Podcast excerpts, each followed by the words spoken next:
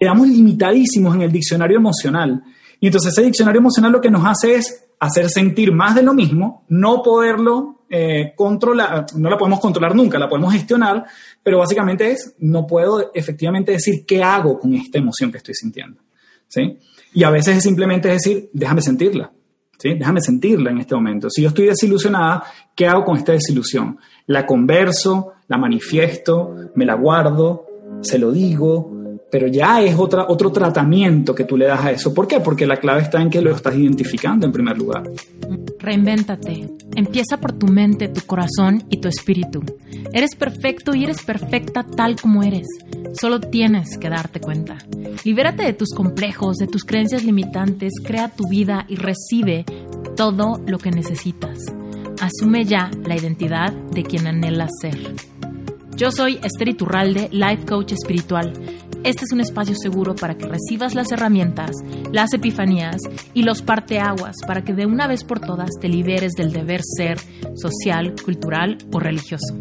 Mi misión es abrir brecha, hacer las preguntas incómodas para que conectes contigo y con Dios. El resto lo decides tú.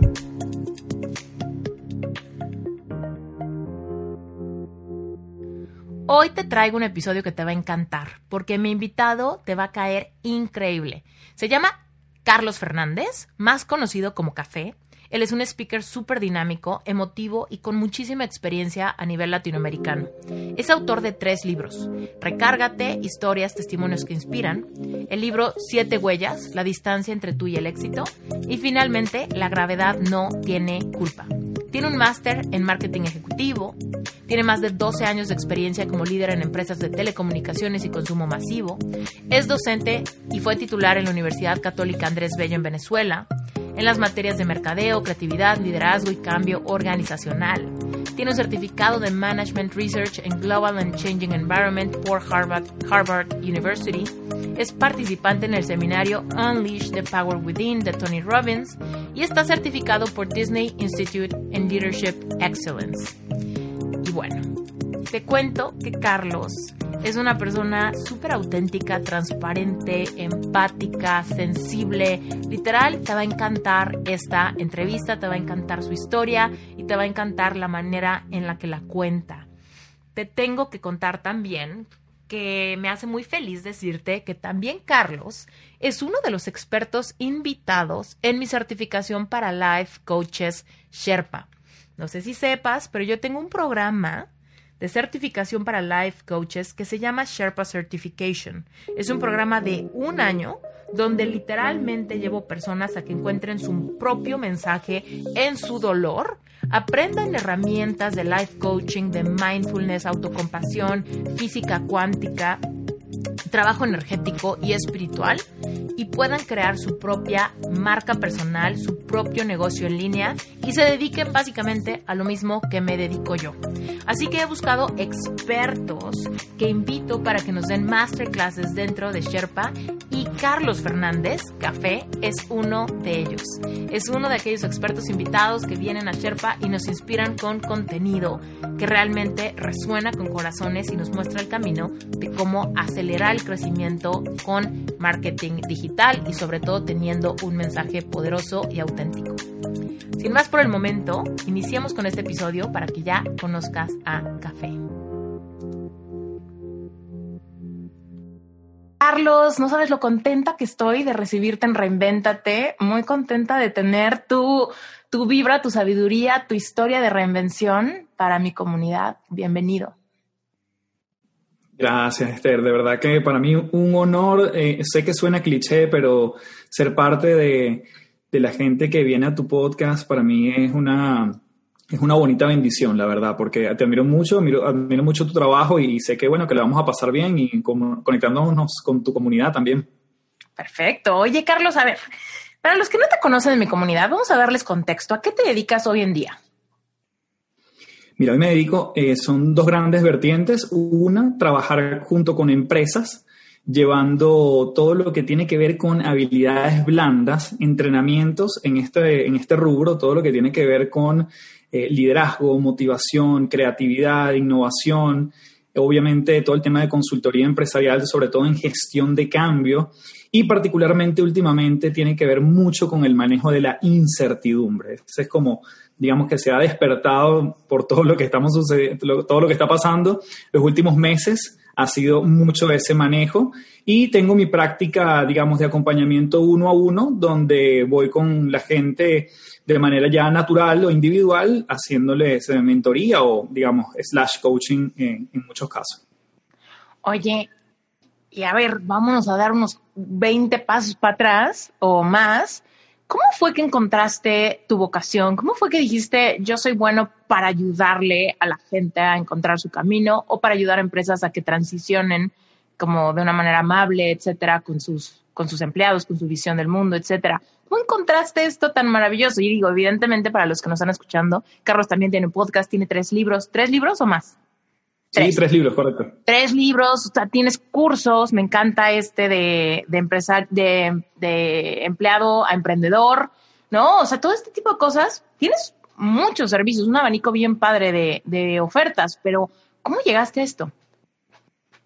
Mira, sí, yo creo que no sé si yo lo encontré o él me encontró. Eh, eso es algo que siempre uno, y, y, tú lo manejas muy bien, ¿no? Yo creo, Esther, si tuviese que colocar un punto de partida, yo trabajé 13 años en el mundo corporativo, yo me veía como que iba a escalar justamente allí toda mi vida y me iba a sentar en la junta directiva, iba a tomar decisiones y ahí, bueno, básicamente me iba a jubilar. Yo siempre tuve como muy buenos referentes en ese entonces de gente que eran mis jefes o los jefes de mis jefes.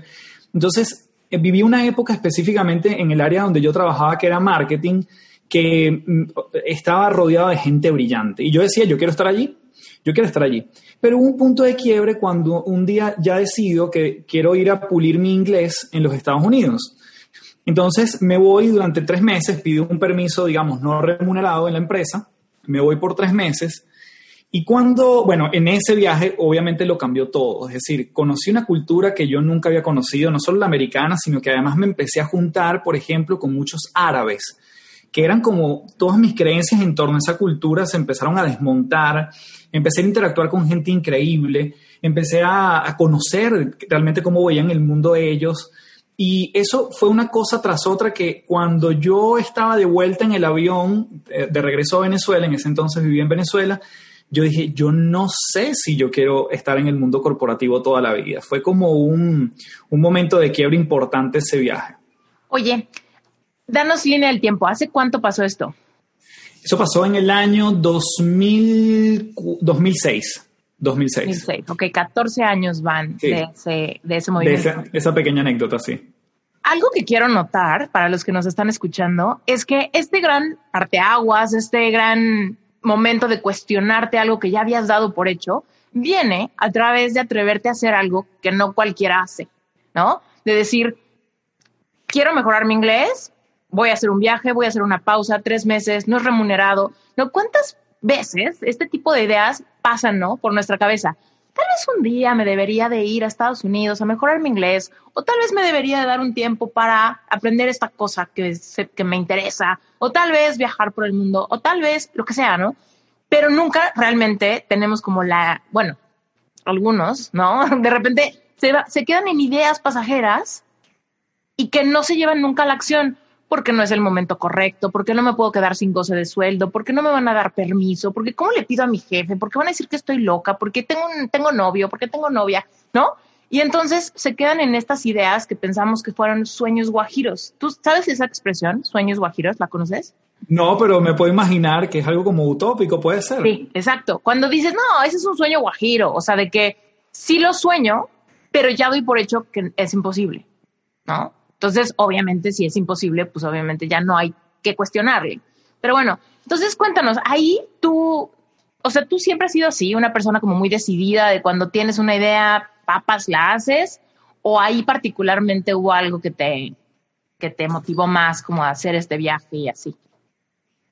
Mira, esa pregunta me encanta porque yo me considero que siempre he sido, no, no siempre funciona, vamos a decirlo de una forma tan, tan productiva, si se quiere, pero yo siempre he sido muy pragmático, es decir, la distancia entre la idea y ponerla en acción, en mi caso, yo no espero tanto. O sea, yo me considero, yo no sé, yo no sé si soy el más inteligente, que no lo soy, por supuesto, de, mi grupo, por decirte, de los que trabajábamos conmigo en esa época, ni el que tengo la mejor idea, ni soy el más creativo. Lo que yo pudiese distinguir hoy en día es que la distancia entre una idea o, y la acción normalmente no pasa mucho tiempo en intentarlo, en mandar un mail, en buscar en Google, en contactar a alguien, en escuchar un podcast. O sea, esa distancia entre la idea y la ejecución normalmente es, es, lo mínimo necesario para yo atreverme, ¿no? Yo no, yo no espero los, los escenarios ideales. No, primero porque no creo en ellos.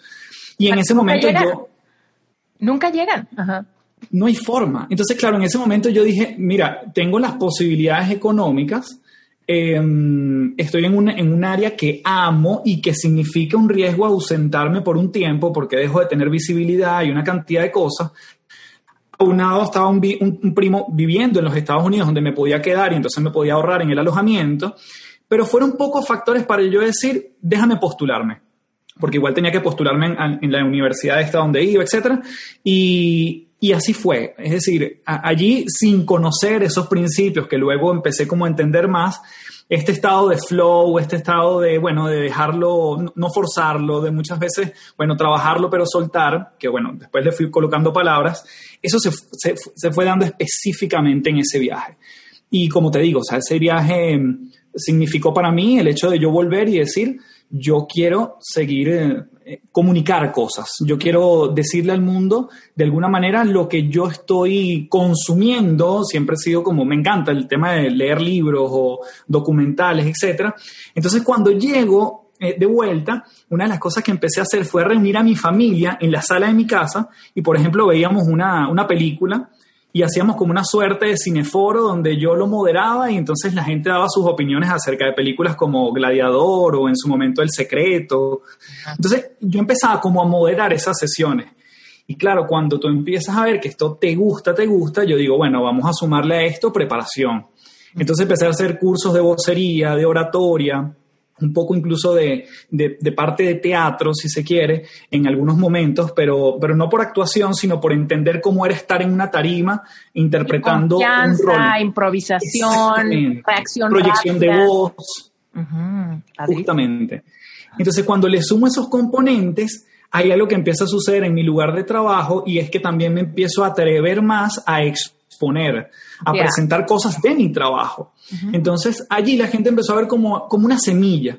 Y yo tuve la gran suerte que allí hubo una persona dentro de una empresa, que esta empresa es grandísima, esta persona confió en mí y me dijo, mira, normalmente para entrenar a la gente necesitas tener el rango de gerente, pero sabes qué, yo te voy a dar la oportunidad. Entonces dentro del mando medio de la compañía, ella tuvo la, la, confianza de colocarme allí y yo era el más joven de todos, pero empecé también a ser parte de eso. Entonces eso me dio muchas horas de vuelo en un entorno donde dentro de todo era seguro, porque bueno, era un, lugar donde conocía, y a partir de allí se fueron dando como estas eh, sincronicidades, que es lo que tú dices, bueno, ¿cómo llegó allí? Bueno, él llegó a mí, yo llegué a él, pero me di cuenta que me gustaba muchísimo. Y yo sabía, de hecho, en la última postulación para un ascenso interno, a mí me preguntaron, ¿dónde te ves en cinco años? Y yo, me, yo le dije, mira, honestamente me veo fuera de aquí. Y espero que esto no sea un impedimento, o sea, te estoy hablando desde toda la transparencia. Yo quiero dedicarme a mi negocio, obviamente no es, no es ya, pero en cinco años, si tú me preguntas, eso fue en el, 2000, en el 2009, eh, yo me quiero ir de aquí. Eh, amo esta empresa, tengo 10 años trabajando aquí o un, poco, un poquito menos, pero en 5 años no, no está en mi radar. Eh, entonces, bueno, eso fue como interesante. De hecho, en el 2009 yo también voy a, eh, con Tony Robbins en el Unleash the Power Within. Y también fue como otro punto de quiebre unos añitos allí después del viaje, ¿no? Entonces, bueno, lo que tú dices, son, son hitos que van sucediendo y uno va conectando y uno va diciendo, esto, yo quiero más de esto.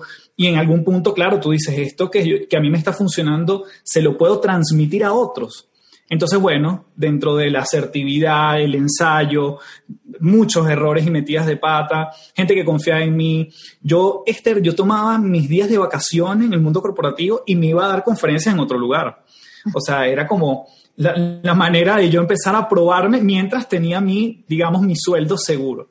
Entonces, de alguna forma, eso fue como ese tránsito eh, realmente orgánico. Yo no lo vi como algo forzado en ningún momento. Me fascina. Y es que ahí es donde ya conozco a mi audiencia y preguntan cosas como de, es que ¿cómo le hago para que a mí también me pase eso, no? Para que a mí también se me sincronice en eso, o para yo tener esos momentos de, de parteaguas donde siento mil epifanías, ¿no? Y lo que me gusta es la simpleza de regresar a, todo puede venir de una idea muy simple, ¿no? Esos grandes momentos te encuentran cuando tú seguiste un poco tu intuición, cuando tú no dejaste que esas ideas de, ¿y si aprendo esto? ¿Y si levanto la mano aquí? ¿Y si me animo a hacer esto? ¿Y si doy una primera conferencia? ¿Y si, no? O sea, porque son pequeñas ideas que pudieran parecer que no van a cambiarnos la vida, pero son esos pequeños pasos los que de repente generan que ya te encuentras en una circunstancia que te cambia la vida o que realmente te sorprende o que realmente de repente volteas y dices, pues es que estoy haciendo lo que más me gusta o me estoy sintiendo como nunca me había sentido antes, ¿no? Ese, ese último que acabas de decir es, para mí es lo que yo llamo hoy en día lo que es la brújula emocional, ¿no? O sea, desde dónde, cuáles son mis, mis, cuatro puntos cardinales para moverte, para mí son cuatro emociones fundamentales. Si yo estoy gravitando en esas cuatro, probablemente yo esté en buen camino. Cuando me salgo de ellas, no quiere decir que no vaya a vivir otras, obviamente, pero esas son las que normalmente yo presiono o le presto atención al momento de tomar decisiones.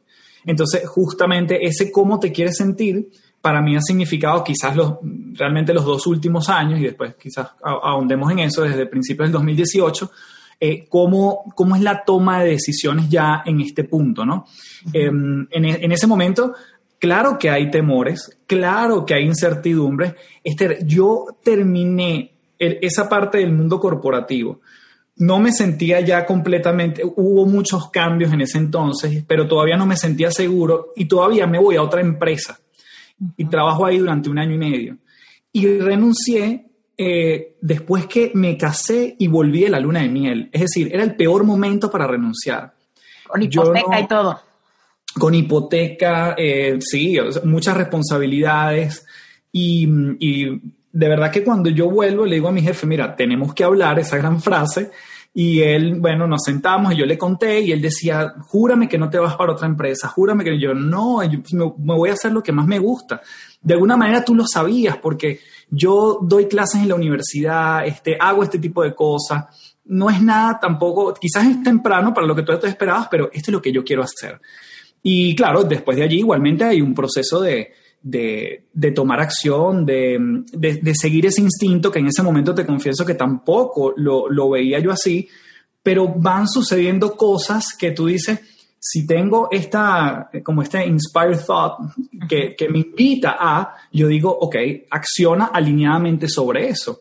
Entonces, em, y te cuento, no sé, una, una, anécdota cortica de ese, de ese momento cuando emprendo en 100%, que ya no había un sueldo que me sostuviera, ya estaba casado. Y yo hago, eh, yo quería ir a un congreso de marketing que iban a dar, pero no, no tenía la plata. Pero hacen un concurso en ese momento vía Twitter. Y ese concurso, eh, yo, yo digo, bueno, yo quiero participar. Eran cinco ganadores, cinco preguntas, pero en aquel momento lanzaban las preguntas y tú no sabías en qué momento del día las lanzaban. Tú tenías que estar muy atento, o sea, tú tenías que estar refrescando y refrescando. Y yo voy, pregunta número uno, llegué tarde, no la, no la vi, respondió otro, se lo ganó. Pregunta número dos, contesto, alguien ya respondió antes de mí. Pregunta número tres, no le atiné. Pregunta número cuatro, tampoco lo logré, llegué después de dos adicionales. Pregunta número cinco y finalmente la envío con un error ortográfico. Todo el mundo se queja porque no fue exactamente la respuesta y las personas dicen, ¿sabes qué? Igual te lo ganaste. Voy a este congreso y me encuentro una persona allí, Esther, que me dijo, ¿qué estás haciendo? Y era la, era la esposa de una persona que fue jefe mío, con quien siempre me llevé muy bien. Y le cuento en lo que estoy, que acabo de emprender, que quiero compartir lo que yo, lo que a mí me gusta para otras empresas y en trabajos uno a uno. Y me dice, llámame en dos semanas. Eso significó que, eh, digamos, lo que llaman en Silicon Valley el, el, Valle de la Muerte, que es cuando uno emprende, que no sabe si vas a cobrar, si te van a contratar, nada. Ese Valle de la Muerte uno entra, pero en cuando yo volví y le escribí a ella, me contrataron 160 entrenamientos a nivel nacional y eso significó salir de ese, de ese valle de la muerte, ¿no? Entonces, fíjate cómo un tweet, y ahí conecto toda la historia, es como un tweet, 140 caracteres en aquel momento, te lleva a progresar en ese momento en algo que, que estaba muy alineado contigo. Yo siempre me pregunto, ¿qué pasa si no hubiese concursado, no? Exacto, eso es lo que te iba a decir. No es el tweet, es que decidiste que ibas a participar en el concurso con un tweet. O sea, porque mucha gente podría decir como de, ay, obvio no voy a ganar. O, ay, tengo que estar pendiente todo el día, eso está imposible. O ya lo intenté con los primeros tres preguntas, ay, ya, ¿no? Eh, ahí está la cosa de que tú dijiste, a ver, le voy a seguir intentando hasta que pegue, ¿no? Porque en cierta medida tenías la certeza de que podía pegar, ¿no? Pero muchas veces la primer piedra de tropiezo está el no creo que pase.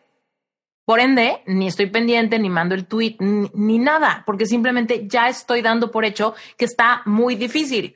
O por ejemplo, me encanta, me encanta que hayas dejado tu trabajo en el momento de, en el peor momento quizá, ¿no? O sea, yo sé que me dijiste que era como el momento más complicado, y, y, quizá hay personas que tengan un momento aún más complicado, pero es como, a ver, estoy recién casado, tengo nuevas obligaciones, tengo, pues igual tengo gastos, la hipoteca, tengo muchas cosas por hacer. Sin embargo, ya no quiero estar aquí. Hay algo dentro de mí que me dice que ya me aviente a full con este sueño, con este eh, modelo de negocio, que confía en mí, ¿no? Y es donde, como el dicho este gringo, ¿no? De leap and the net will appear, ¿no? Y para, los que no lo entienden es como, pues aviéntate y la red de salvación aparecerá, ¿no?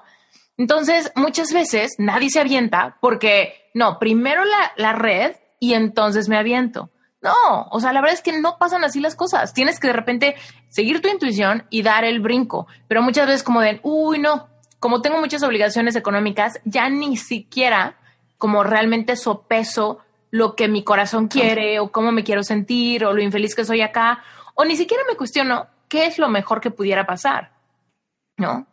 Mm. Pero bueno, me encanta, me encanta que tú te hayas aventado y evidentemente, como dices, no es, no es fácil porque te avientas con ese periodo de incertidumbre, quizá de mucho estrés, quizá de tener duda, de arrepentirte, qué tal que me equivoqué, qué tal que no lo hice en el momento adecuado, qué tal que no me va bien, ¿no? Pero de cualquier manera, pues ahí está el riesgo y de repente te das cuenta que la solución está. Pero no hubieras tenido esa oportunidad si no hubieras renunciado a tu trabajo primero antes de saber.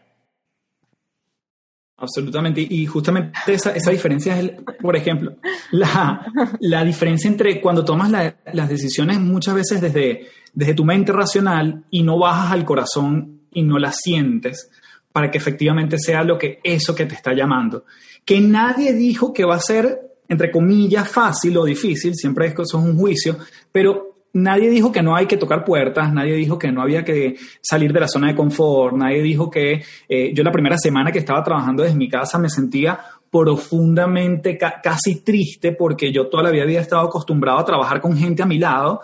Entonces, bueno, yo digo, bueno, busco una oficina, entonces le, pedí a mis papás, alquílame una, una oficina al lado de la de ustedes para, que, para yo poder eh, estar en el ambiente en el que estoy acostumbrado, pero nuevamente es hay cosas que vas a tener que resolver en el camino, porque esa red, como tú dices en esa bonita metáfora, no va a estar completamente tejida. Y quizás, y hay algo importante, sobre todo cuando uno hace este tipo de decisiones, es que el timing para hacerlo también es importante. Porque si no, eh, hay, cosas en el mercado, en el entorno, en, parte de tu vida que no van a ser igual dos meses después, tres meses después, cuatro meses después. Ahora, cada quien tiene que ver en qué momento se siente medianamente más o menos cómodo con esas decisiones. Yo tengo amigos que me dicen, Carlos, yo renuncié y tengo cinco años de sueldo ahorrados. Y yo le digo, bueno, perfecto, porque eso era lo que para ti era relevante, pero para mí cuando me dieron mi cheque de liquidación eran siete meses. O sea, yo no, yo dije, con esto es suficiente. O por lo menos era lo, que era cómodo para mí. Y nuevamente lo que tú dices, se sentía bien, se sentía agradable. Y desde allí yo puedo seguir tomando muchísimas otras acciones. Ahora, yo creo que una gran diferenciación es cuando las tomas desde la mente o desde el corazón. No es que esté mal una u otra, pero definitivamente a veces tienen una repercusión distinta cuando manejas la conveniencia versus la alineación, creo yo totalmente.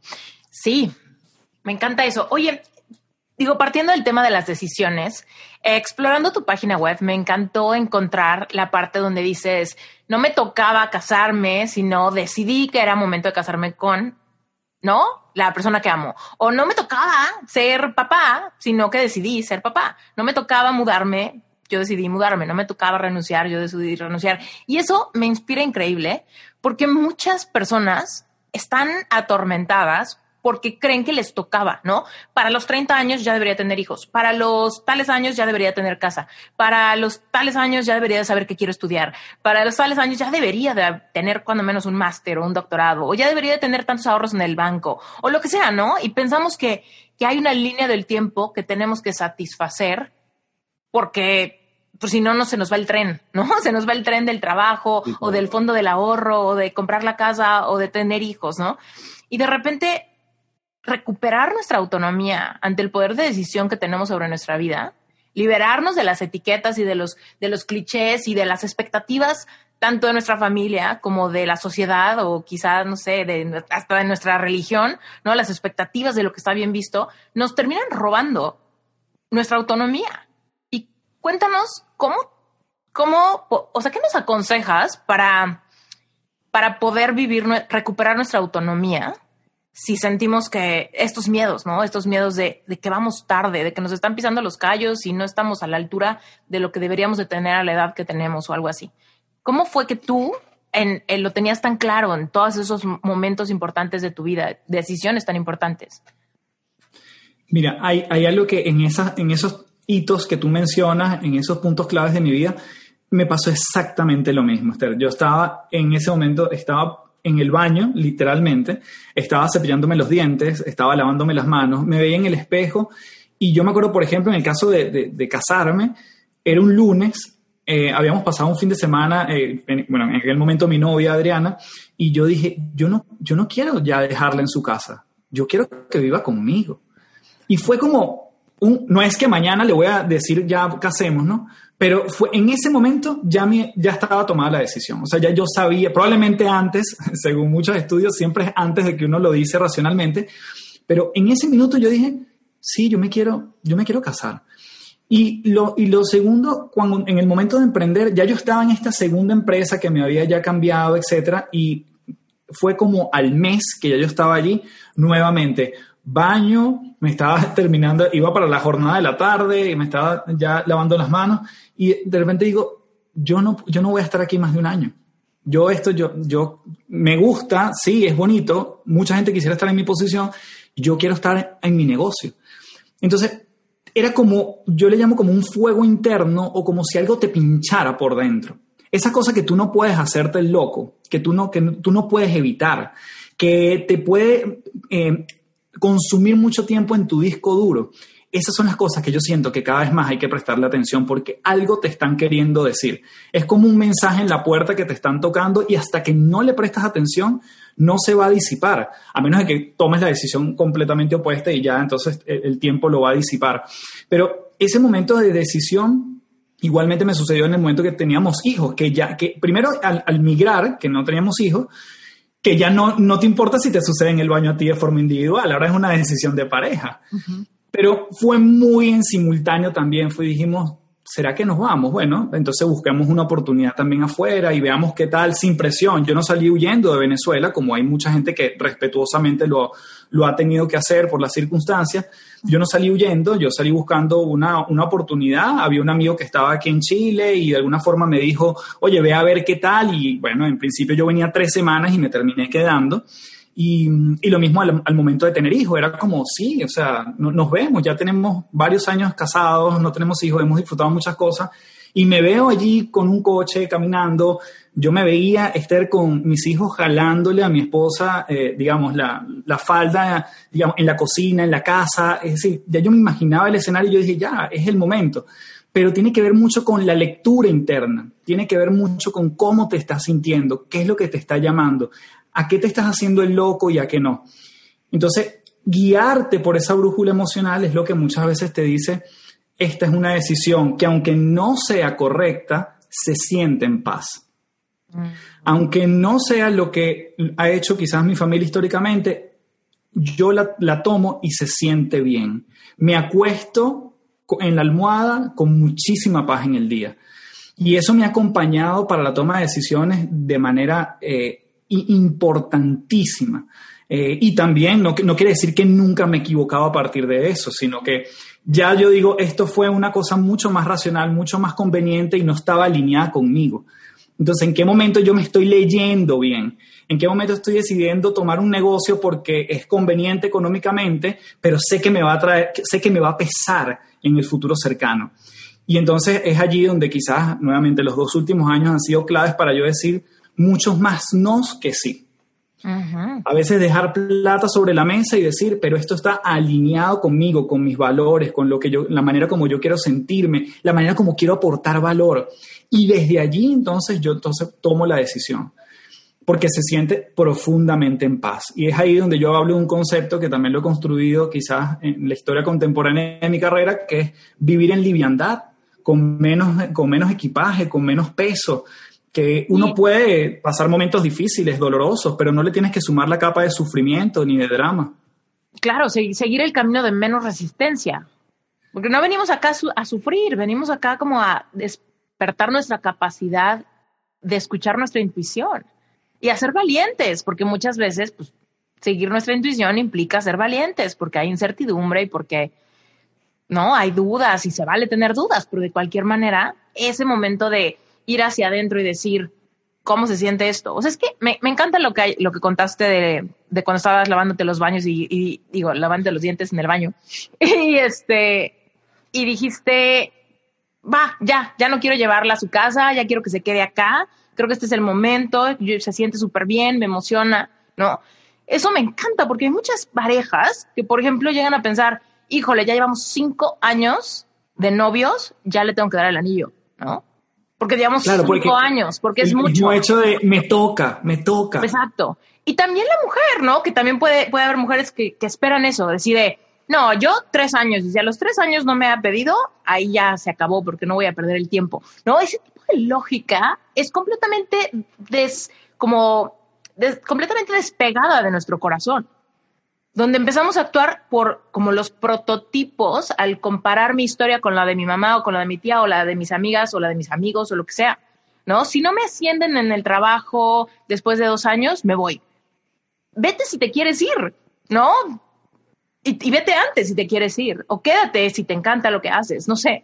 Pero cuando empezamos a tomar todas nuestras decisiones por el tiempo que nosotros le etiquetamos, o al revés, cuando no podemos dejar un trabajo, o no podemos dejar una relación porque ya le invertimos tanto tiempo, ¿cómo dejo a este matrimonio tóxico si llevamos 20 años casados? No, 20 años ya no lo puedo dejar jamás. O si ya llevo 20 años en esta empresa, no, pues ya mejor me quedo hasta que hasta mi retiro. Y dices, pero entonces estás viviendo tu vida completamente separado de tu corazón. ¿No? Que sepamos vida solo hay una, ¿qué pasa? ¿No?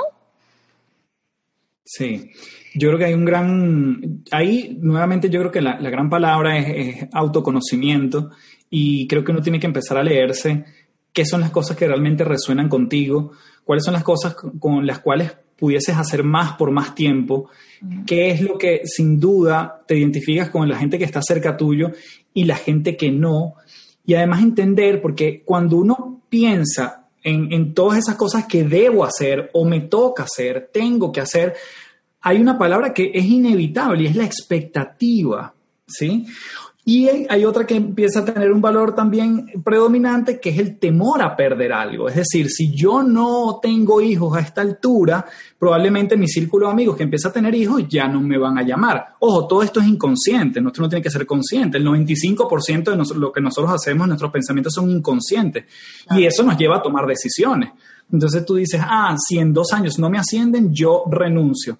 Ahí hay una expectativa, pero hay una expectativa que además te estás poniendo un tiempo que es ilusorio y que es absolutamente relativo para ti y para cada quien. Entonces, por eso es que cuando tú tienes un, programa o una, una, comunidad que me gusta mucho el nombre, que es relevante, ¿sí? ¿Qué es relevante para ti?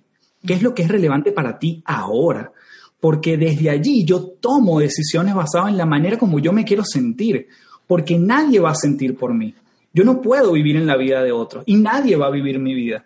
Entonces yo empiezo a tener las cosas que me pide el entorno, pero empiezo a, cargar una mochila emocional que eso cobra después una factura, que puede venir por un dolor corporal, por una enfermedad o por simplemente estar arrastrando los pies porque no te quieres levantar en el día a día porque estás viviendo una vida que no es la tuya. Entonces tiene que ver justamente con soltar esa expectativa que, que creo que el otro va a tener de mí o esos eh, checklists que yo voy marcando como lo que la sociedad me pide y yo empiezo a vivir de la manera como yo me quiero sentir. Yo creo que ahí hay un componente de autoconocimiento enorme donde los estereotipos empiezan a pasar a un segundo plano y que el mejor estereotipo es, es, crear tu estereotipo, que no es un personaje, es tu mejor versión. Mm, increíble, increíble eso completamente de acuerdo contigo.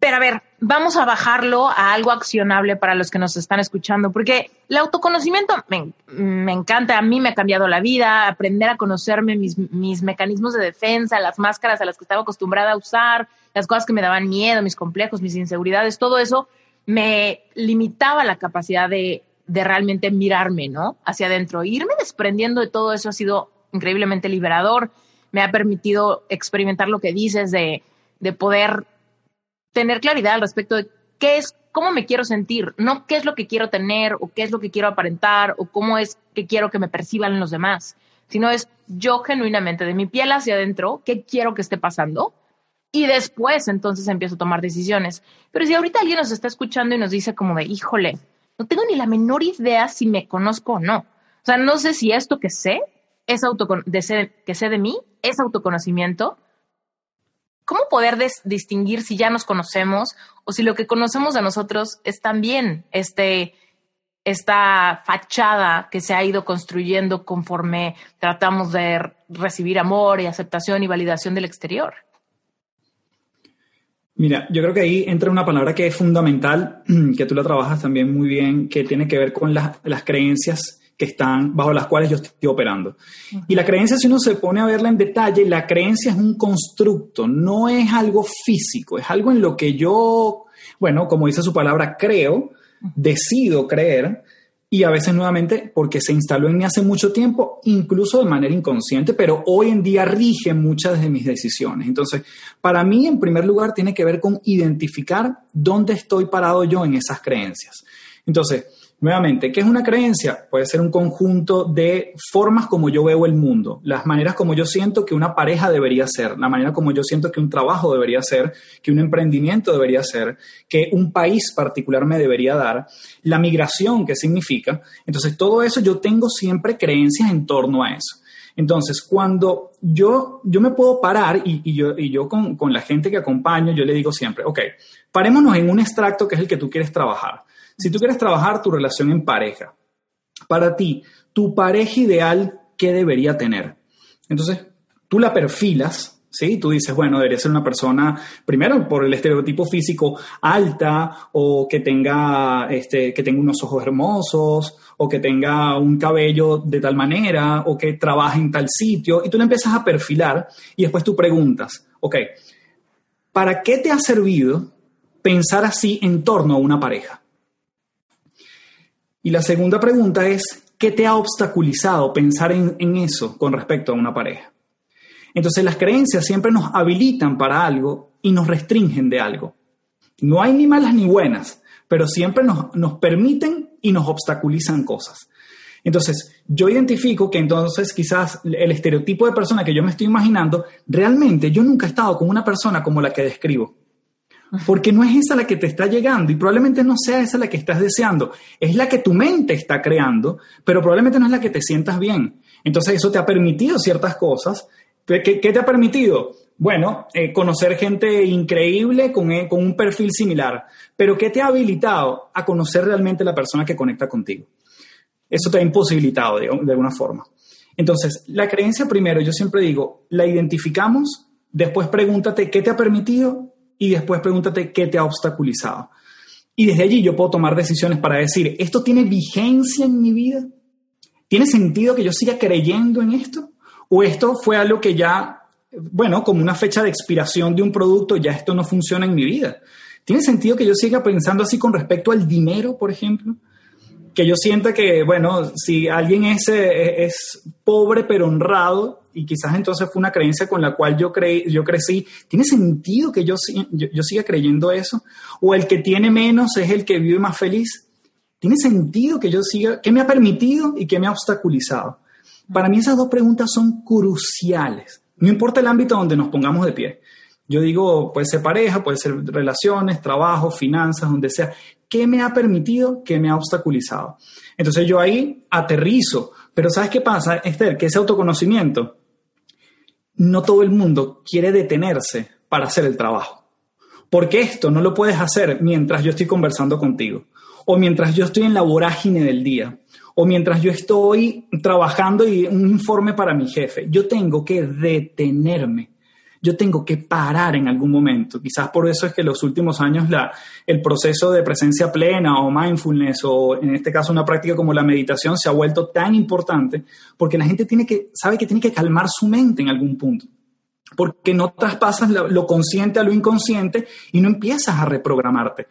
Hay que hacer el trabajo. El punto es cuando yo digo, no, yo estoy en el día a día y entonces trato de buscar herramientas, me inscribo en este curso, pido recomendaciones de libros, me veo esta película, recito este documental de memoria, pero yo no estoy viendo cómo eso resuena conmigo. Estoy buscando herramientas en el exterior sin entender dónde están mis recursos internos, incluso mi farmacia interna si se tratara de salud. Entonces, ¿dónde está la combinación de la búsqueda hacia afuera?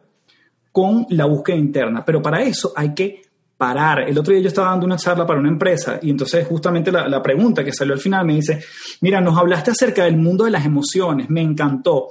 ¿Cómo, cómo lo practico? Y yo le digo, perfecto, es que tú tienes que parar en algún momento del día. Porque si tú tienes una discusión con tu jefe y lo que quieres es resolverla rápidamente y salir de eso, yo siempre digo que para salir de eso tienes que entrar en eso.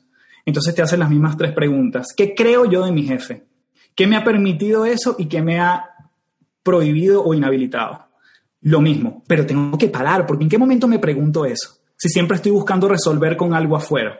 Entonces no importa si voy a terapia, psicólogo, psicoanalista, lo que sea, porque las respuestas, esos, esos son complementos. Ahora yo tengo que hacer el trabajo, yo tengo que llegar a mi casa y sentarme y calmar mi mente y entonces ver efectiva y escribir muchas veces. Cada quien usa el estímulo que le funcione mejor. Para mí eh, eh, escribir es clave, pero para otra persona quizás es solamente pensar, pero te tienes que parar para pensar. Entonces yo siempre cuando menciono la palabra detenerse, si tú la separas, es momento de espacio tenerte a ti mismo. Hay que mm. parar para poder hacerlo. Me encanta eso. Sí, es que la verdad es que no hay un atajo que te quite ese momento de ir hacia adentro, ¿no? Ese momento donde nadie te ve, donde nadie está contigo, donde es literal tu sinceridad interior, de decir, a ver, le estoy dando tiempo de reflexión a esto que tanto digo querer o a esto que tanto digo que me causa problema o a esto que tanto digo que quiero transformar, pues las ganas se van a demostrar en esos momentos donde estás solo. Y como dices, si vas a terapia, si vas con a cursos o si lo que sea, todo eso va a ser muy padre, muy adicional, le puede sumar mucho a tu vida, pero nada va a sustituir que tú te sientes contigo mismo, contigo misma, hacer ese proceso de darte cuenta, ¿no? De preguntarte las cosas difíciles, de confrontarte con las, con las emociones que salgan a la superficie, con esa incomodidad. Y de esos momentos es donde van a salir las epifanías más transformadoras de tu vida, donde caiga el 20, donde te des cuenta de algo, donde tomes una decisión, ¿no?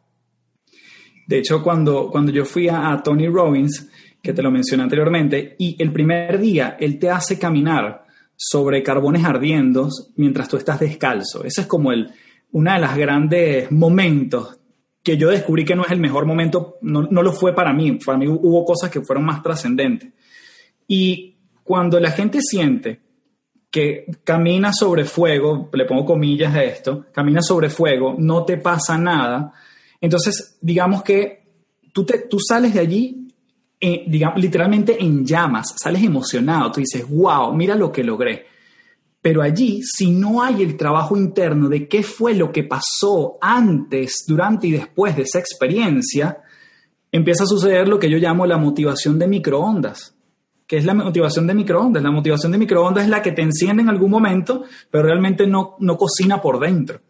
Entonces, esa es la diferencia entre un horno y un microondas. El, microondas siempre va a ser externo, es rápido, es lo que todos queremos, desde el punto de vista de la rapidez de solventar.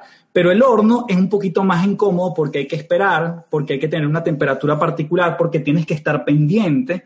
Entonces, no es solo el momento wow, en este caso me voy a esa, experiencia. No es solo que algo te funcionó o que escuchaste y entonces colocaste un, quote increíble en Instagram porque tú, sabes, le quieres mostrar al mundo que vives bajo esa filosofía, sino en qué momento lo empiezas a vivir y empiezas a, cocinarte realmente por dentro, porque ahí es donde están los fundamentos y la base.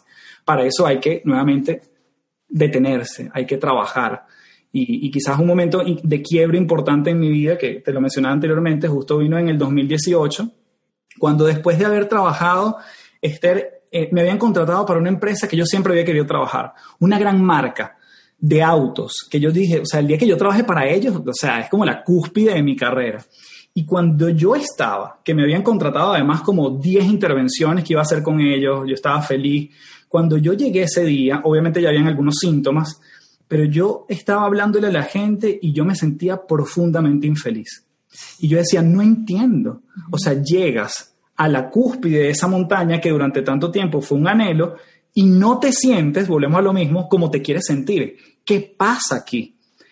Entonces nuevamente te das cuenta que no es no es el qué, no es lo que terminas obteniendo. Y llámese eso que me pasó a mí como alguien que le puede pasar, que es efímero la felicidad cuando finalmente consigue la casa o el apartamento o el carro o la pareja. Pero ¿qué pasa con el proceso a llegar allí y la lectura que no hice yo en mi caso para decir, sabes qué, esto no es lo que yo quiero hacer?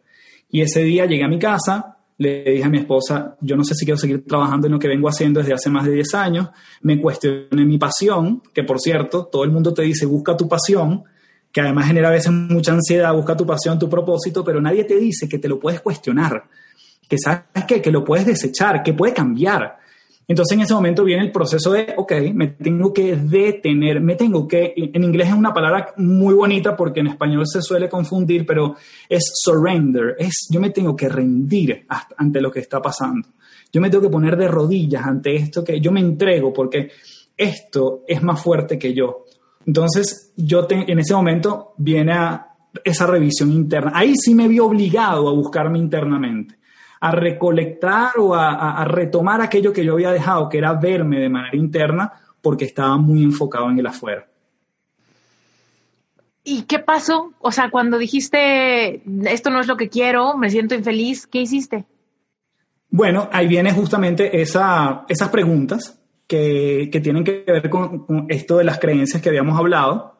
Yo me empiezo a pasear por diferentes áreas de mi vida y yo digo qué estoy obteniendo, porque nuevamente a veces la gente también le genera mucha ansiedad de decir, bueno, pero ¿qué pasa si no capturo la creencia? No, no importa. Ve los resultados que estás teniendo en diferentes áreas y ya sabes que de allí tienes que hacer como la ingeniería en reversa para saber qué es lo que estás pensando acerca de eso. Entonces yo digo, bueno, si no me estoy sintiendo bien con respecto a este trabajo, ¿qué viene a suceder? Bueno, me di cuenta que estaba tomando decisiones por conveniencia, por la plata, ¿sí? O por decirle al mundo que estaba trabajando con esa compañía que además es muy rápido como se difumina eso, porque yo te digo, ya le dije a, las 10 personas con las que más tengo contacto que estoy trabajando para esta empresa, ¿y después qué? Porque ese es el, realmente lo que viene, ¿después qué? ¿Cómo te sientes cada vez que tienes que ir para allá? Y no solo eso, sino que como me sucede el primer día, yo tengo que ir nueve meses, nueve veces más. Es decir, para esta empresa. Entonces era surfear esa ola mientras yo estaba en ese proceso de indagación interna donde me hice muchas preguntas, contraté en ese momento también a un coach que me ayudó muchísimo, eh, hice un, curso también que, que, fue relevante para mí en ese momento, que nuevamente los cursos y las herramientas son importantes, son muchas veces necesarios, y el punto es qué haces tú con eso. ¿sí? Tú te puedes comprar el mejor martillo que tú quieras, pero tú decides si clavas realmente el clavo o golpeas a alguien, ¿no? O lo dejas empolvado en una caja. Eso también es otra realidad. muchas veces yo me he encontrado gente que lo que estás buscando, buscando, se come todos los libros que puede, pero después eso se queda empolvado. Entonces empecé a tomar decisiones más por, por alineación que por conveniencia. Entonces, ¿qué vino después? Empiezo yo a leerme internamente y yo digo, ok, tengo un nuevo proyecto en mano. Ok, esto significa que durante los próximos nueve meses yo voy a tener una sustancia económica importante. Ahora, esto me llena, a pesar de que si digo que no, caigo en una incertidumbre profunda. Pero ¿sabes qué? Se siente en paz. ¿Es lo que todo el mundo haría? No, no es lo que todo el mundo haría. Ahora, yo me voy a acostar hoy en paz con esta decisión. Y digo no, pero se siente bien y sigo adelante. Entonces, somos el resultado de los sí y los no que todo el tiempo estamos dando. Entonces, estos sí y esos pequeños no, pasar por una conciencia desde, desde dónde lo estoy tomando. ¿Esto realmente es un fuego interno o esto tiene que ver con algo más? ¿Ok? Tiene que ver con algo que la gente está esperando de mí, algo que yo quiero tomarme una foto para postearla en Instagram y decirle al mundo que yo estoy trabajando con esta empresa, porque eso también me solía suceder. Yo decía, qué interesante que la gente vea que yo estoy trabajando con este tipo de compañía. Y después te das cuenta que posteas la foto, 300 likes y después qué. Vamos a lo mismo. La gente te reconoce, te aplaude y después qué. Tienes que vivir tú con eso. Entonces, esa lectura... nunca es suficiente. Eso, entonces, entonces, ¿ahora qué? ¿No? Y nunca es suficiente. Nada. suficiente. Nunca es suficiente. Entonces, bueno, eh, ahí viene, vienen las decisiones. Dejé, dejé de tomar decisiones por, por conveniencia y más porque estaban alineadas conmigo, eh, empecé a entender, Esther, que además ese temor por la cual muchas veces tomaba decisiones por conveniencia era por mantenerme pegado a un grupo de personas. Y en el momento que empecé a tomar otras decisiones, esas personas empezaron a ir de mi vida. Y sabes qué, a pesar de que hay un duelo, claro que sí, ahí es donde viene el dolor, ahí es donde viene el momento de, sabes qué, llegó diciembre y nadie me llamó para acompañarlos a ellos a su viaje, eso pasó. Llega un momento en que igual te sientes en paz con la decisión, a pesar de que los efectos de esa decisión quizás te puedan estar incomodando, te duelen, pero tú estás en paz con la decisión. Y entonces desde allí tú dices, bueno, nuevamente, me entrego, me rindo ante este proceso, yo no puedo impactar sobre las decisiones de ellos, pero así como se va gente, Esther, y tú lo sabes, viene gente también increíble a compensar la balanza de la vida. Entonces me empezó a llegar contactos, personas, gente, y te lo digo, muchas por el mundo digital, que hoy en día son grandes amigos, nunca les he dado un abrazo, pero han llegado producto de esas decisiones. Entonces tú dices, ok, ¿con qué me quedo? ¿Sigo en piloto automático? Volvemos a lo mismo de antes, por lo que la sociedad o lo que es correcto, lo que debería ser, o me salgo del carril y entonces empiezo a vivir una vida por diseño y no por defecto. Me encanta, me encanta. Y eso que mencionaste de, de cuando de repente algunas personas se van o algo se va y de repente te das cuenta que llegan cosas que van mucho más alineadas con lo que quieres para tu futuro, es un poco ver, ver en acción la, la ley del vacío. Cuando tú entregas algunas cosas o sueltas el apego a personas o circunstancias o al país o a la empresa o a alguna dinámica, algún hábito, ¿no? De repente haces un vacío que automáticamente atrae muchas, muchas otras cosas que quizá no habían llegado a tu vida simplemente porque no había espacio. Y tú querías y querías y querías, pero si no hacías espacio, simplemente no había, no había cómo llegar, ¿no? Muchas veces es espacio emocional, simplemente, ¿no? Decimos que queremos, no sé, que llegue el amor de nuestra vida, pero tenemos un caos en nuestras emociones, nos peleamos todo el día con nuestra familia o hablamos con el ex, no hay espacio, ¿no? Y hasta que no sueltas, no llega otra cosa. Y lo mismo con los trabajos. Estamos a full con los proyectos o con la oficina, con el jefe que, con el que me peleo todos los días o con la dinámica tóxica de la oficina, quizá, y quiero emprender. Pero hasta que no suelto y hago espacio, no tengo ni la creatividad, ni las oportunidades, ni me alineo realmente con mi potencial, porque no hay espacio, ¿no? Sí. Pero nos da miedo ese vacío, ¿o no? claro, porque, porque además hay algo, hay algo interesantísimo allí, nuevamente, que sucede de manera inconsciente y es que nos volvemos adictos a ciertas emociones, Esther. Entonces yo prefiero esta emoción que me hace sentir algo, esta persona o estar con este conjunto de personas, al temor de dejar de sentir eso, sea lo que sea, pero yo estoy sintiendo. Hace poco estaba conversando con, con una persona que estaba, que estaba en un proceso importante de, de pareja, ¿no? Y a, esta persona lo que le sucedió es que lo descubrieron eh, siendo infiel. Es decir, le descubrieron otra persona, esta persona estaba casada y bueno, deciden separarse eh, físicamente de, de, casa, ¿no? Todavía no viene el divorcio, pero deciden trabajar. Y esta persona me comentaba que ya, fíjate esto que, que importante, ya que no estaba esa relación escondida, que ya no era el rush de si me descubren, de si no, de si sal tú por aquí, nos vemos acá, ya como eso no existía porque ya los habían descubierto, e, esta persona decía, ya no es lo mismo. Ya no es lo mismo. Entonces yo le digo, ajá, ¿y qué significa que no es lo mismo? Bueno, que no sé, quizás me he estado perdiendo de estar con, mi esposo, con mi esposa, por, por esto que, que, bueno, que es como más efímero, es más fugaz, es, como tiene un, un, componente de riesgo. Y yo, ok, atento, porque si, no tiene que ver con la persona, tiene que ver con lo que tú sientes, volvemos a lo mismo, cuando estás con esa persona.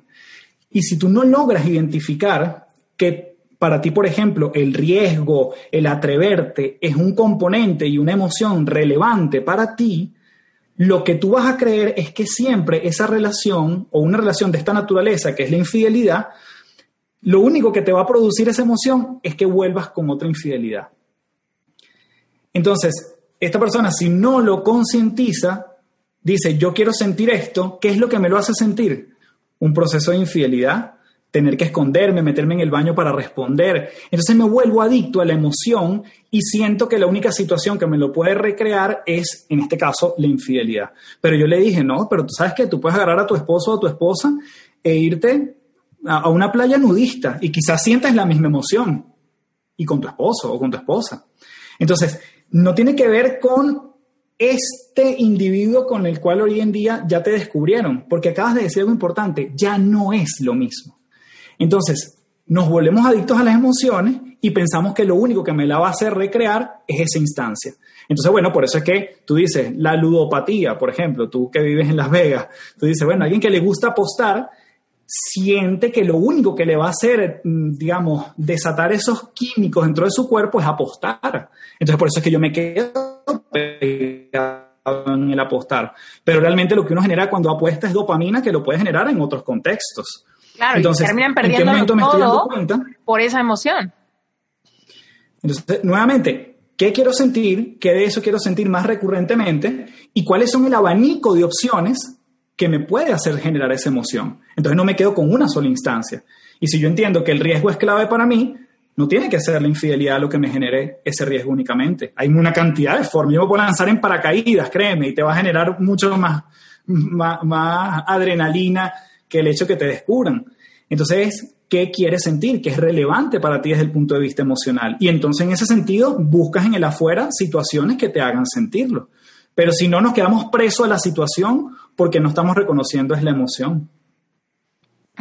totalmente. Mira, ahorita me, me, acordé de la historia de una persona que vino conmigo a coaching y me acuerdo que tenía como una disyuntiva de poner un negocio y estaba la oportunidad de poner un restaurante y bla, bla, bla, ¿no? Entonces venía como que a, a, que yo le ayudara a ver como los, los pasos a seguir para crear la identidad corporativa de su negocio, para ver un poquito como el concepto y el logotipo y la página web y un poco el interiorismo y ese tipo de cosas, porque tengo también un, despacho de, diseño.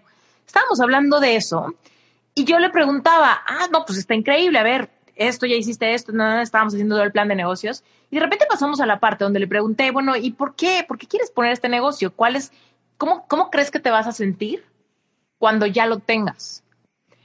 Y me dijo, no, pues muy contenta, ¿no? Eso me dijo, yo creo que me voy a sentir muy contenta cuando lo tenga. Ah, pues qué padre.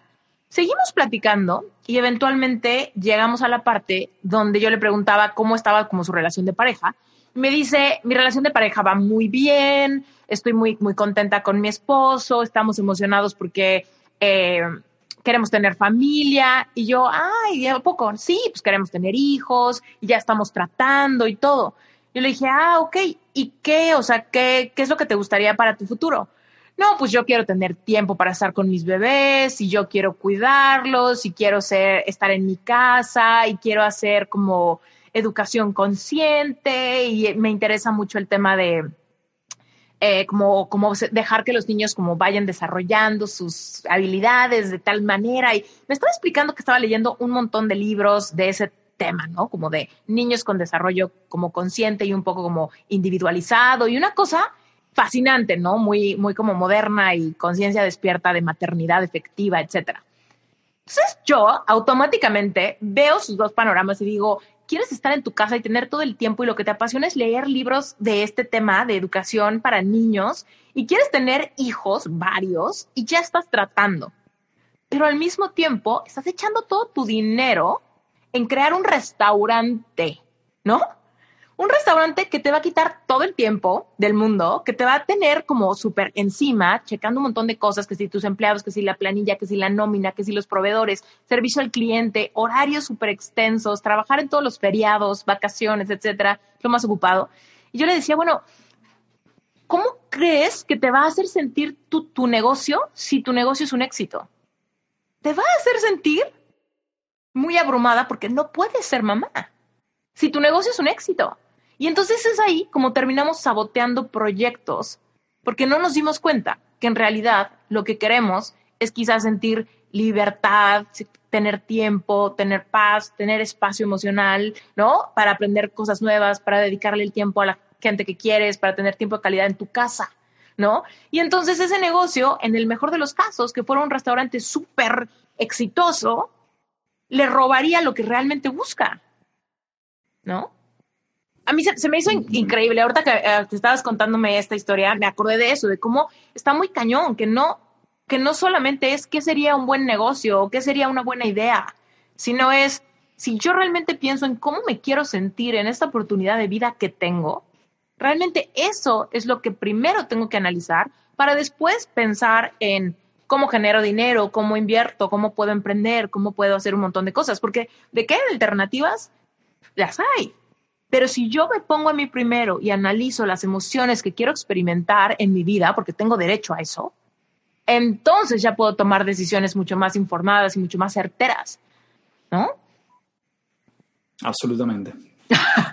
ya sí, mi, mi, historia, está cañón eso, siento que nos pasa, parece muy obvio, pero nos pasa mucho, porque cuando es nuestra propia vida, no lo vemos, ¿no? Lo tenemos tan cerquita que no lo vemos.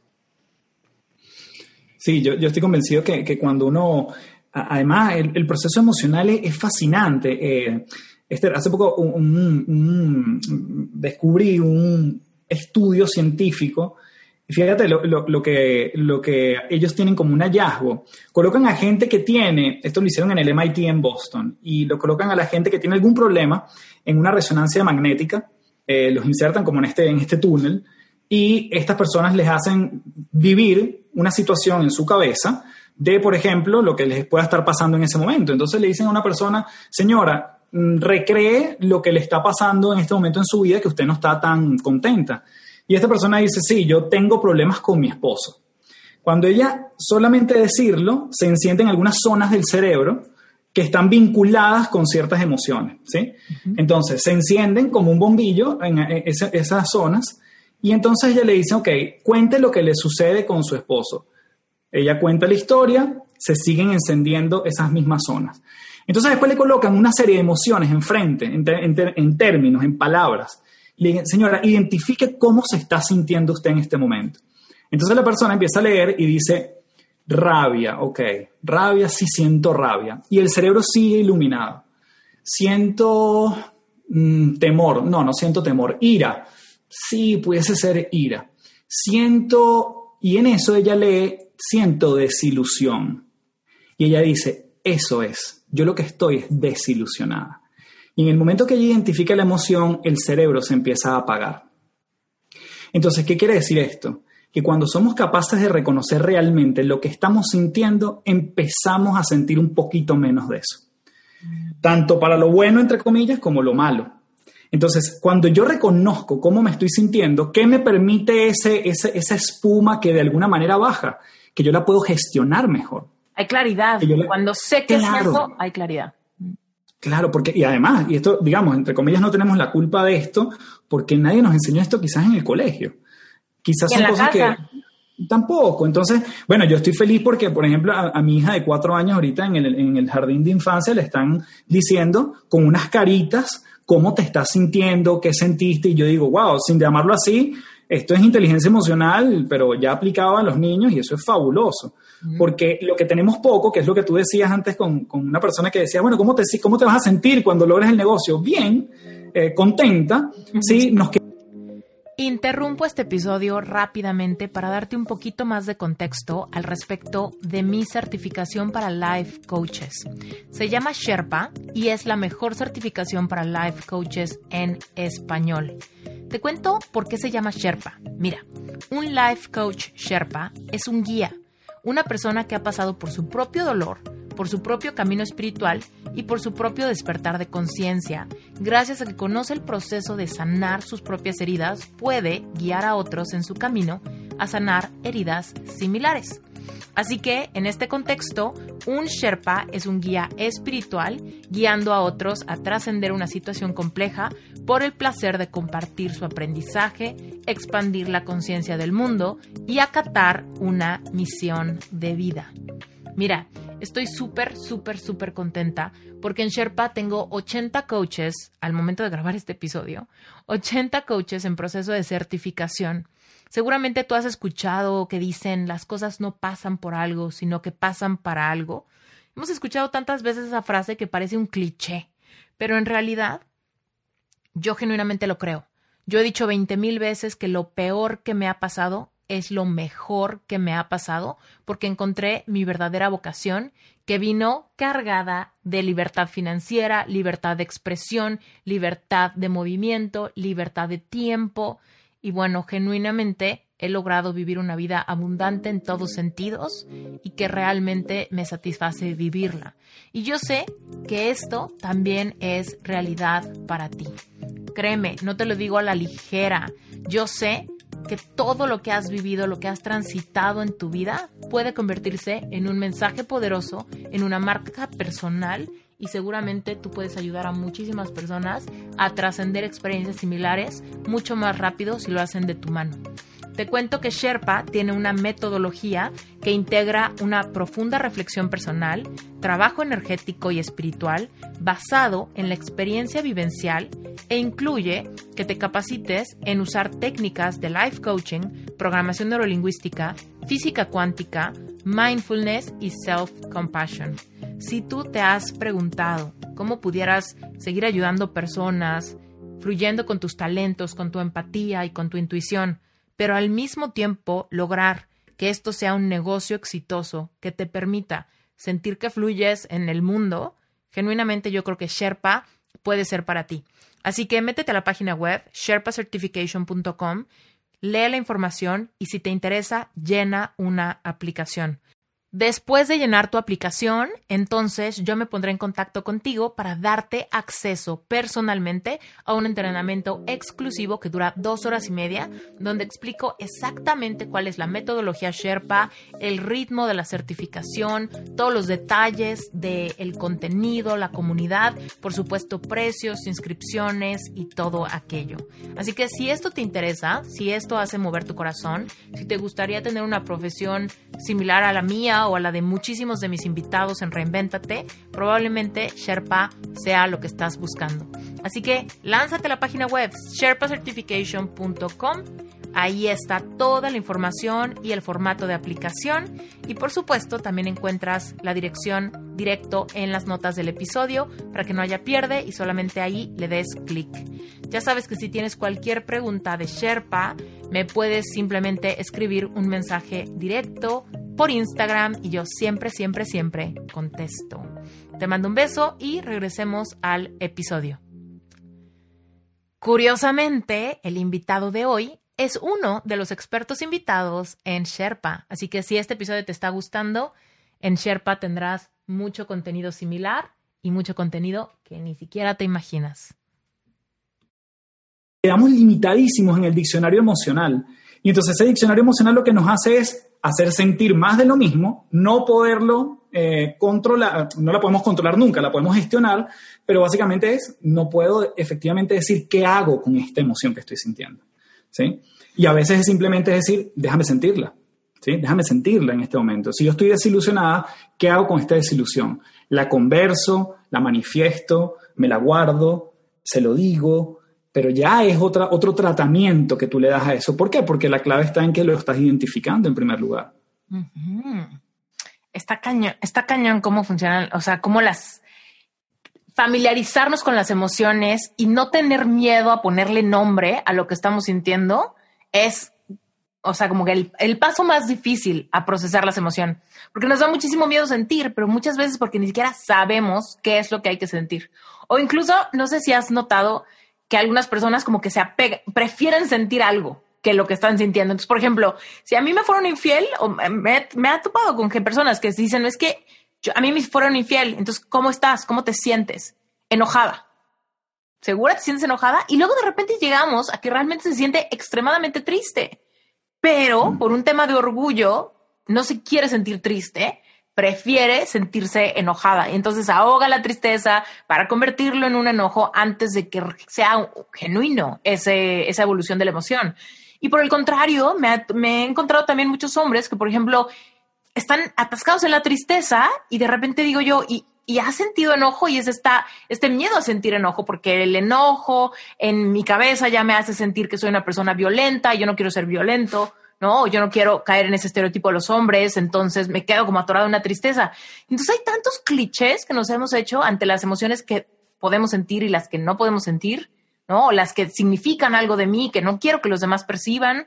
Entonces terminamos metiéndonos el pie, ¿no? Con nuestra experiencia ante las dificultades o lo que sea que se presente en nuestra vida. Sí, y además que, que, esa, esa, misma emoción la terminas metiendo debajo de la alfombra y en algún momento eso crece, crece, crece y nuevamente siempre el cuerpo nos va a decir lo que la mente está callando. Entonces allí es donde viene, entonces tú dices, oye, es que tengo esta gastritis y no sé por qué es, y yo he reconocido, en, mi caso particular, para no hablar de algo tópico, yo, Carlos Fernández, cuando a mí me da gastritis es porque yo sé que es una emoción que tengo allí atascada, que no la he logrado soltar, no la he manifestado o no me he dado nuevamente el tiempo de saber qué es lo que está pasando para que eso no me suceda eh, de, de, de, la forma como, digamos, si fuese frecuente o no, pero e, es identificar, y hay un libro que a mí me, me sirvió muchísimo, eh, esto fue escrito en el año 74, pero después puede la ciencia... sanar tu vida. Claro, ya tú, tú te sabes I que know you, my brother. sí, estamos conectadísimos. Ajá. Porque, porque ese libro en ese momento era casi esotérico. Era una cosa como, era, era, era como que, ¿cómo te atreves a hablar de esto? Y después la ciencia dijo, sí, hay una conexión inmensa entre cuerpo y mente y que tú puedes ir canalizando nuevamente. Hay que detenerse hay que tomarse el tiempo a decir qué es lo que me duele, cuál es esta frecuencia, qué es lo que me lo detona, y desde allí entonces yo empiezo a trabajarla. Eh, probablemente conozcas, igual para la audiencia, todo el, testimonio de un tipo como Joe Dispensa. Joe Dispensa tiene un accidente, toda la columna vertebral prácticamente se le, se le destroza y él toma la decisión de recomponerla a través de la meditación. Ojo, lo que normalmente no se cuenta esa historia cuando se dice es que este señor tenía desde los 17 años levantándose a las 4 de la mañana hasta las 7 para meditar. Es decir, cuando le sucede esto, eh, unos, una década después, el tipo ya estaba entrenado mentalmente para dedicarle tanto tiempo a recomponer su cuerpo, él no se dejó operar y finalmente él dice, si yo logro recomponer toda mi columna vertebral, el resto de mi vida se lo voy a dedicar a lo que es la conexión cuerpo-mente. Entonces, sí, eh, sí se puede. Ahora, el tipo tuvo meses, bueno, primero años meditando y después meses para lograr eh, conectar efectivamente esos dos ámbitos, cuerpo y mente. Entonces, lo que, lo que volvemos al tema del microondas. A veces pensamos que solo presionar un botón. Entonces yo prefiero lo rápido, lo que me resuelve, lo que sea más cómodo y muchas veces el verte hacia adentro no es cómodo, porque a veces, y a veces no te detienes porque te da miedo encontrar lo que, puedes, lo que puede estar allí. Ahora, no importa a qué instancias vayas, yo puedo tener una sesión con, con Esther increíble, pero si yo no pongo en práctica lo que vi en esa sesión, se va a quedar en una bonita intención.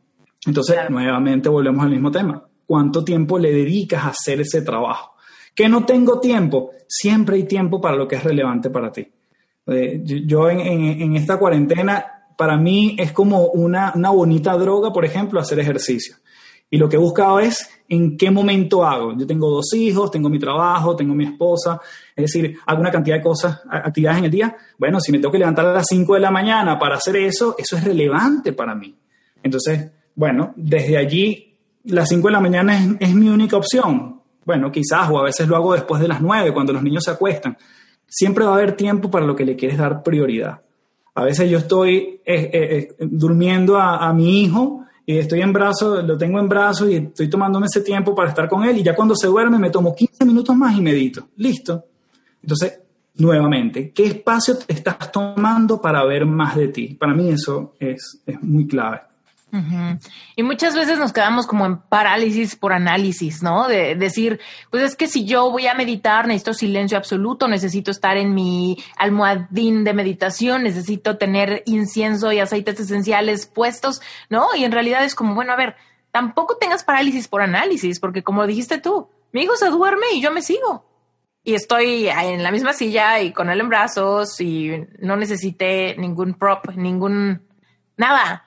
Y de repente eso es lo también como que se vuelven pretextos de sabotaje, ¿no? De decir, es que no tengo un espacio para hacerlo solo, o no tengo silencio absoluto, o todo me distrae, o el cuerpo me pica, y es como solamente si te, si perseveras, y aparte, como que hazlo con lo que tengas, ¿no? O sea, eso, hazlo con lo que tengas. Y si tienes un poquito de ruido, pues hazlo con un poquito de ruido. Y si tienes un poquito de espacio, pues hazlo con un poquito de espacio. Y si tienes poquito de tiempo, hazlo en un poquito de tiempo. No tratemos de buscar como esa perfección o hacerlo como, como la, la foto, ¿no? La foto de, vi en Pinterest una foto de un rincón de meditación hermoso y hasta que no lo tenga así, no lo intento. Es como... Bueno, claro, vas a pasar la vida teniendo eso en tu cabeza, que es el ideal, y no, cuando, cuando sabes que incluso viendo la, cierras la foto de Pinterest y vas a poder dedicarle cinco minutos a ti si así lo decides. Pero volvemos a lo mismo que habíamos eh, hablado antes, el tema de, de, la perfección, de lo ideal, de, de, lo utópico, de, bueno, tú dijiste una frase que, que no, me acuerdo cómo es. Lo me encantó eso. Eh, bueno, eso. Entonces, si, si te vas por esa línea, eh, creas en tu cabeza una serie de expectativas que hasta que no estén logradas, tú no vas a accionar y allí, bueno, hay un tiempo que, se va perdiendo en el camino.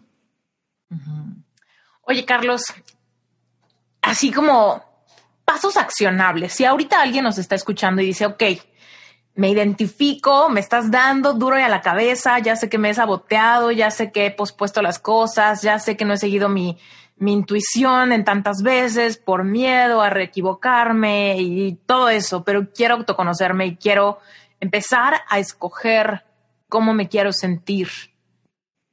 ¿Qué me aconsejas? ¿Cómo, cómo empiezo? Porque no tengo, no tengo ningún hábito, no medito, no hago nada de eso. ¿Por qué empezaría? ¿Tú qué nos aconsejas? Mira, yo primero el, es importante no confundir información con progreso. Y para mí eso es muy importante. Es decir, si hay alguien que le hace sentido algo de lo que tú y yo hemos dicho en este podcast, em, que no lo confunda con el hecho de que ya sé y ya sé que y ya, ya me sirve para. ¿no? Hay que ponerlo en acción. Y cada quien hace sus propios ajustes, porque lo que me sirve a mí no te sirve a ti necesariamente, Esther. Entonces, que no, se que no se convierta información en progreso quiere decir que no porque lo sé significa que estoy un pasito más adelante, porque eso es una gran tentación. Es como cuando tú dices, sabes que mañana comienzo la dieta, se lo dices a todo el mundo y ya el hecho de decirlo ya te, hace sentir bien. Entonces tú sientes que por solo saberlo estás avanzando. No, tienes que mañana empezar tu dieta o hacer ejercicio o lo que fuese que hayas determinado. No confundas información con progreso. Entonces, después, por el tema emocional, algo muy práctico. Ustedes se van a Google, buscan rueda de emociones. Esa es una bonita forma de comenzar esto. Una rueda de emociones, vas a ver que es, como una rueda que tiene tres círculos concéntricos y con cada área de tu vida que tú digas o con elementos que te pasen en el día a día, tú digas, ¿cómo me siento? Y la vas leyendo de afuera hacia adentro. Y eso está dividido por algunos colores. Entonces, lo que te va a decir es, primero, me siento, no, sé claramente cuáles fueron las que están en lo externo, pero ponte que fuese enojado. Entonces, el enojado, cuando lo identificas, te vas al segundo círculo que está un poquito más adentro y eso significa que estás en modo de contracción. Y cuando lo ves en el tercer círculo, en el más chiquitito, siempre te va a arrojar la emoción primaria. Siempre se resume a seis emociones normalmente. Entonces, esa es una forma de tú decir sobre qué emociones estoy gravitando en el día a día. ¿sí? Y si nos vamos a un mapa que, que, es muy interesante, que quizás sería otra herramienta, que es el mapa de conciencia del doctor David Hawkins, él justamente lo que dice es, nosotros tenemos emociones que nos contraen y emociones que nos expanden. Y en la medida en que nosotros estemos transitando las emociones hacia la expansión, yo puedo estar en un modo que me permite crear, proponer, tener mejores ideas. Y entonces, si yo estoy eh, siempre vivo desde el miedo, desde la vergüenza, desde la rabia, yo estoy en una frecuencia muy bajita a nivel vibracional. ¿Y eso qué significa? Que en esa, en esa frecuencia yo básicamente lo que puedo hacer es esconderme, correr, huir, protegerme, y yo estoy en modo supervivencia.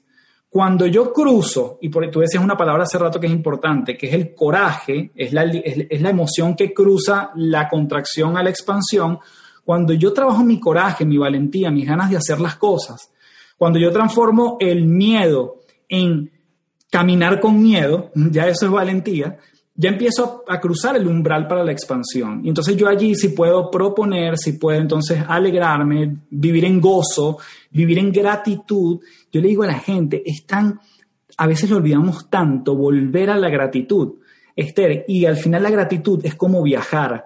Lo vives cuando te lo imaginas, cuando lo vives y cuando lo recuerdas. Entonces no hay que hacer mayor esfuerzo, sino ejercitarlo, porque ya lo tienes. Sí. O sea, yo hoy me lo pusiste muy fácil porque yo voy a dar gracias por esta conversación, por ejemplo. Y cuando tú haces ese ejercicio, esto está comprobado por la psicología positiva y el que quiera leer más de esto puede leer un libro fabuloso que se llama Flourish de Martin Seligman.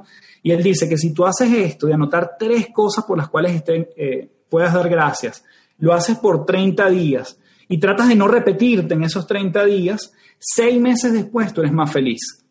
Y lo ha trabajado con muchísimas muestras de, con diferentes poblaciones. Básicamente, ¿por qué? Por el efecto residual que tiene la gratitud, de volver a ella y tú nuevamente elevar tu emoción. Y nuevamente, elevar no significa con que tienes algo nuevo, sino reconoces lo que ya tienes. Entonces yo diría como para resumir esta parte, como bueno, la rueda de las emociones, Flourish de Martin Seligman, pueden chequear el libro La fuerza versus el poder del doctor David Hawkins y ahí hay una inmensidad de cosas que ustedes se pueden meter. Nuevamente, lo que sea relevante para ti, échale un ojo y sumérgete.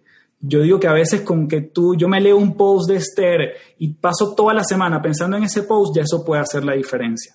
No tienen que ser grandes consumos de contenido que hoy en día abundan, porque nuevamente me quedo pegado en que sé mucha información, pero no termino progresando. Me encanta. Mic drop. Oye, Carlos, cuéntanos, ¿dónde te encuentran? ¿Dónde te encuentra la gente? Cuéntanos de tus libros, cuéntanos de tu podcast, de tu página web, de tu coaching individual, cuéntanos todo. Sí, bueno, todas en las redes me consiguen como arroba café del éxito, yo no lo comenté al principio, pero ¿por qué la gente me dice café? Porque esas son mis iniciales. Carlos Alberto Fernández Echenagucia las cuatro letras conforman la palabra café, de hecho mucha gente me dice café, y desde hace años cuando empecé todo este tema, sin llamarlo así, eh, pero bueno, eso se fue transformando, mi marca personal se convirtió mucho en esto, café del éxito, y así me encuentran en las diferentes redes.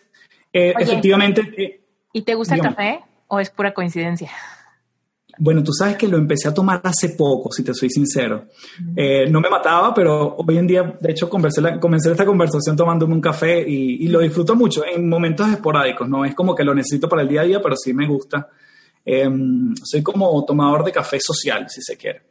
Entonces, eh, bueno, tengo tres libros, uno que se llama Recárgate y Historia de Testimonios que Inspiran, otro que se llama Siete Huellas, la distancia entre tú y el éxito, y otro que escribí con un partner que se llama La gravedad no tiene la culpa, cómo vivir sin excusa.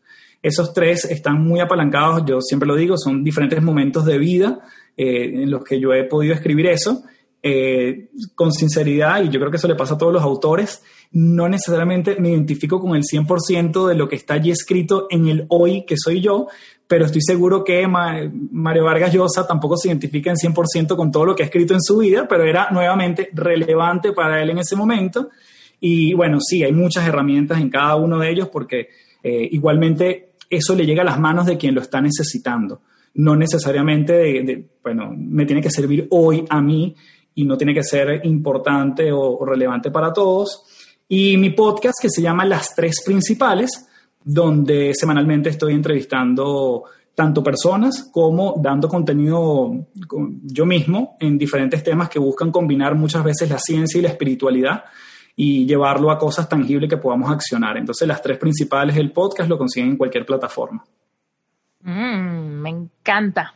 Muchísimas gracias por tu tiempo. Me encantó tenerte en Reinvéntate. Ha sido un placer compartir contigo. Bendita tecnología que me deja encontrar personas con las que resueno tan bien como contigo. Carlos, gracias.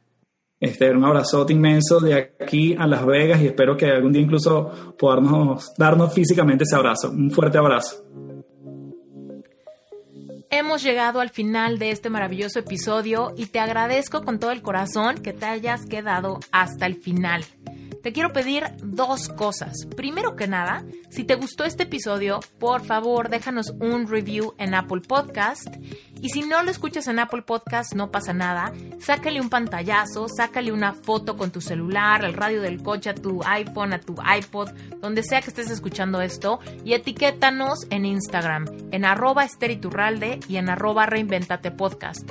Cuéntame qué te pareció este episodio, cuéntame si te gustó, si tienes alguna pregunta, por favor escribe y dime cuál es tu inquietud. Me va a encantar conocer un poco de ti.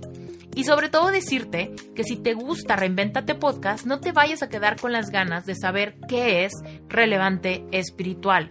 Te cuento rapidísimo. Relevante Espiritual es un grupo de estudio mensual para la audiencia de Reinventate Podcast que quieren ir más adentro.